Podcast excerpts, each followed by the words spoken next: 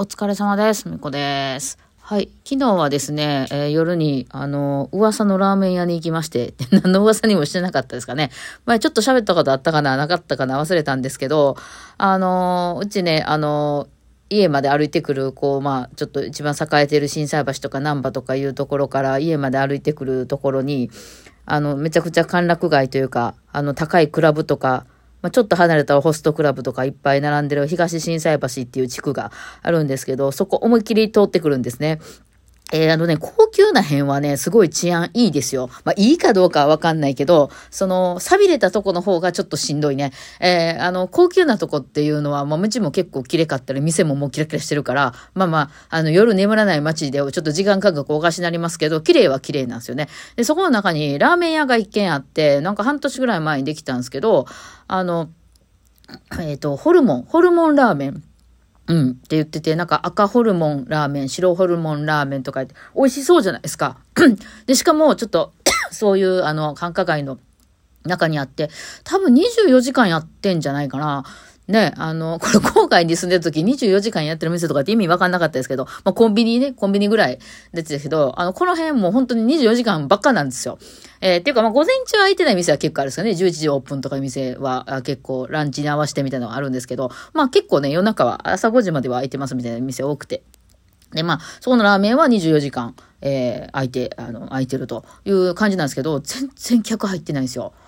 で、別に見た感じで全然私一人でも入れる感じの店で、中入って食券買うみたいな感じになってて、中も綺麗で、結構明るくね、その暗い感じじゃなくて、で、なんかそこってね、結構観光客がめちゃくちゃうろうろしてるとこで、ちょっと一筋離れたとこにあるラーメン屋はめっちゃ長蛇の列なんですよね、毎日。もうこれちょっとうちら絶対入れるときはこうへんなっていう、まあなんか早朝とかに行かんな食べられへんやろな、みたいなぐらい並んでるのに、その周りの結構そのラーメン屋さんとか居酒屋さんとか並んでるのに、なぜかその店は全然並んでなくて、いつでも入れるっていう感じなんですね。で、なんで潰れへんのかなみたいなね。あのむしろ、ひょっとしたらその、まあ、ひょっとしたらクラブ上がりとかに2時とかにめちゃくちゃ混んでんのかもしれないけど、まあ見たことないんでちょっとわかんないんですけど、いわゆる普通の夜7時とか8時とか、まあ9時、10時ぐらいまではその辺まあよく通るんですけど、全然人入ってないですよね。うん。で、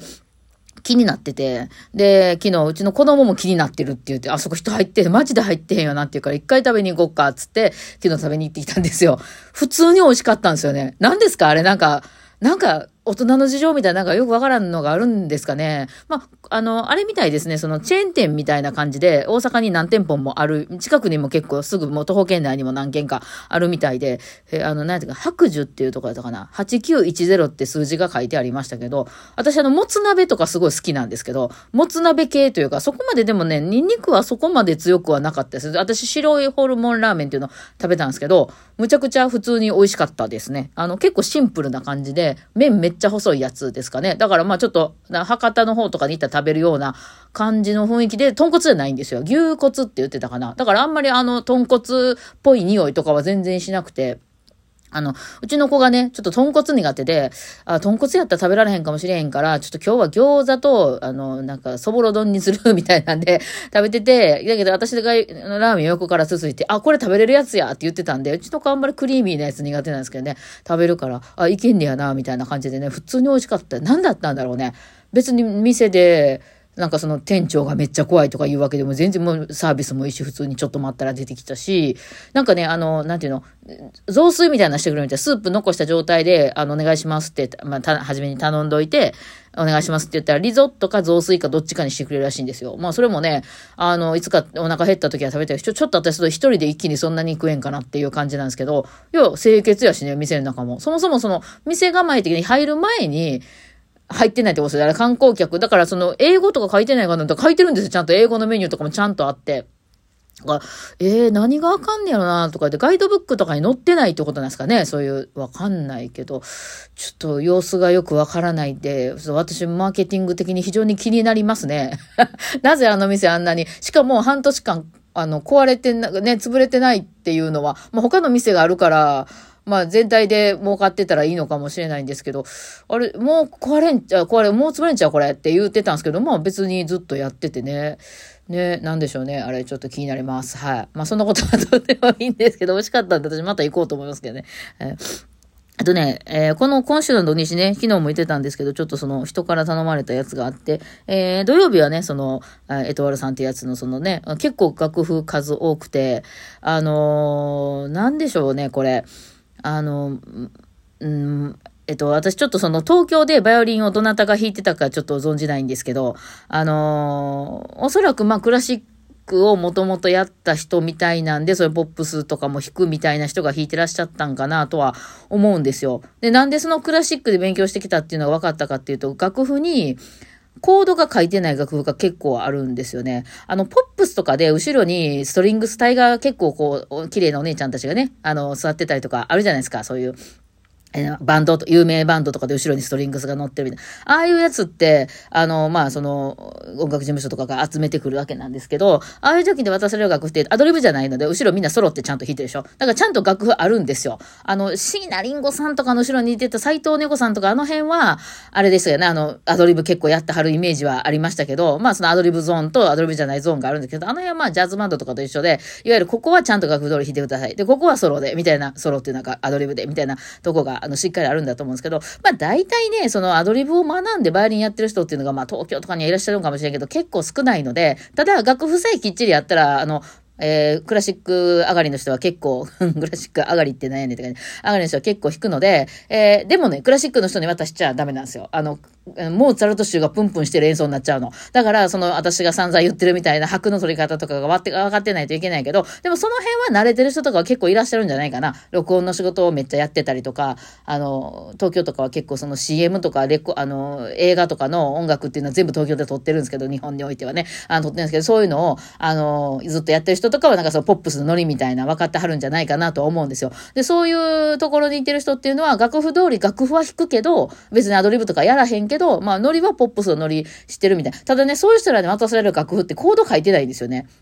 まあ、別に楽譜通り弾くんでいらんっちゃいらんのですけど、もう私ね、あの、骨の髄まで、ね、コードの人になってるからね、コードなかったら怖くてしょうがないですよね。もうだって落ちたら終わりやないですか。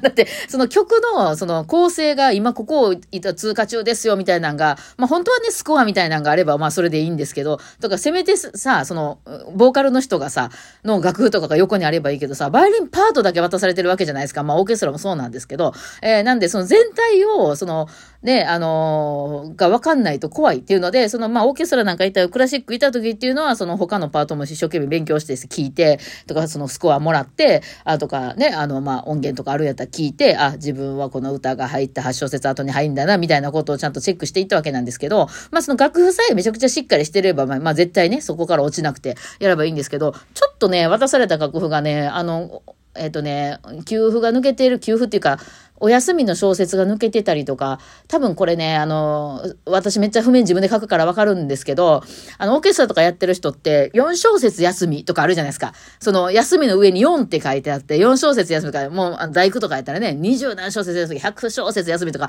あるじゃないですか。ああいうのが抜けてる場合があるんですよね。それ多分ね、ソフトの問題だと思うんですよね。上書いた時に4小節休みみたいなのが、その4が抜けちゃって、ってて、だからその4が抜けちゃってるから渡された方は、あ、1小節休みかって思うじゃないですか。そこ別に上何も数字書いてないから。そしたらですね、実はそこ4小節だったか5小節だったみたいな額がいっぱい混じってですね、こんなんもし本番でいきなり渡されて弾いてたら、私めちゃくちゃ変なとこで入ったで、みたいな、なんですけど、もうそれこそその私はコードで音楽を取るので、あれちょっと周りとずれてるぞっていうのは、その楽譜に書いてなくてもわかるので、なんか違うなって気づいて、まあその、あの、ね、前もってその音楽が渡されたので、一応チェックして、ああ、なるほど、ここ3小節休みっていうの3が抜けてんやわ、みたいなことがわかるわけなんですけど、これクラシックの人はわかんないよね、きっとね。弾いてみておかしいって多分なるんじゃないかなと思う。結構トラップがね、ありました。そう、それみたいなのもチェックしないといけなくて、これポップスの方の人とかは結構楽譜にあんまり頼ってないので、あの、楽譜日本で全部が全部書いてくれてなかったりするので、あの、歌の譜面だけ渡されてね。で、後ろであの、ここだけチャーチャッチャチャみたいな、その、記面が入りますよ、みたいな、チャッチャチャラッチャみたいな、あるじゃないですか。あの、情熱大陸も、チャチャチャ、チャチャチャとかいう記名あるじゃないですか。あれって別にそういう楽譜、バンドの人に渡してないけど、あの、情熱大陸はここで、うん、チャチャ、チャチャチャってやるよねっていうのを自分でこう書き込んではるって覚えてはる楽譜には書いてないけど、あの、まあ、書いたりもするますけどね。まあまあそういうことをメモリはるんですけど、まあだからそういうことは私もしないといけなくて、でも渡されてる楽はバイオリンパート譜なんですよね。で、しかもコードも振ってない。めっちゃむずいで、これと思ってね。どっちなん？クラシックのノリで行ったらええそれともポップスのノリで行ったらええみたいなね。まあ、そんな、やってるうちにね、現場の人は慣れてるのかもしれないけど、なかなかね、面白いなと思って。私、録音の仕事とか、有線とかで、あの、大阪の方でやってた時っていうのは、もうちょっとしっかりしてた楽譜なんで、あの、絶対そういうのはなかったですね。その代わり楽譜通りちゃんと弾ければ、ちゃんとハマるっていうやつやったんで、あの、それ楽譜を信頼していってよかったんですけど、このバンド界隈はね、あんまり信頼したら、そこまでみんな楽譜を信頼してないんで、もともとね。えー、そういう文化なんでね。うん、なんかそこチェックしだなと思ったりしましたね。あとね、なんかまあ、その翌日が、あの、梅田さんと、ピアノの梅田さんと行くんですけど、梅田さんがね、めちゃくちゃ私にね、あの、えっ、ー、と、キー何やったら弾きやすいとか言って、要するにクリスマスソングとかって別に何のキーで弾いて、八丁章で弾いても二丁章で弾いてもまあいいんで、あの、えー、聞いてくるんですけど、私あの、キーって何にでも全然その問題ないんですよ。その同じ曲を一丁調で弾いても二丁調で弾いても八丁調で弾いても、私はあの、なんて絶対、えー、みたいなやつで、なんていうの、そのか、あの、調が違うと色が変わるんで、あの、ショート音楽を色で見てるんですけど、それは色は変わるんですよ。あ、ちょっと緑っぽくなったなとか赤っぽくなった変わるんですけど、それはそれで緑っぽいクリスマスソングとか赤っぽいクリスマスソングって全然いいんですよ。えー、だからそれによって特にその弾きにくいとかならないんですけど、これ結構みんな言われるんですかね。ギターの人はこうシャープ系がいいとか、フラ、あの、サックスの人はフラット系がいいとか、まあそれれは楽器によってあるんやろうけど、バイオリンの人どうすかね？あんま変わらんくないですか？もうフラット一般の曲とかも別に練習するでしょ、普段。だからなんか別に、だからといってその急にこれになったら弾けませんみたいな、フラットいっぱいやったら弾けませんとか言ったら今度私出したショーとかどうすんねんみたいな 話になるし、別にオケとかそのいっぱい調も変わるから何ともないんやけど、なんでそんな聞いてくんのかなと思って、何でもいい、何でも別に何も変わらんって言って、それこそその弾きやすいっていうのも特にないから、あの、下手にね、開放弦があった方が弾きやすいとか言うけど、開放弦ゼロ使わへんかったら余計むずいしね。難しいなと思いましたね。あ、ちょっと時間が来たんで今日はこの辺でお疲れ様でした。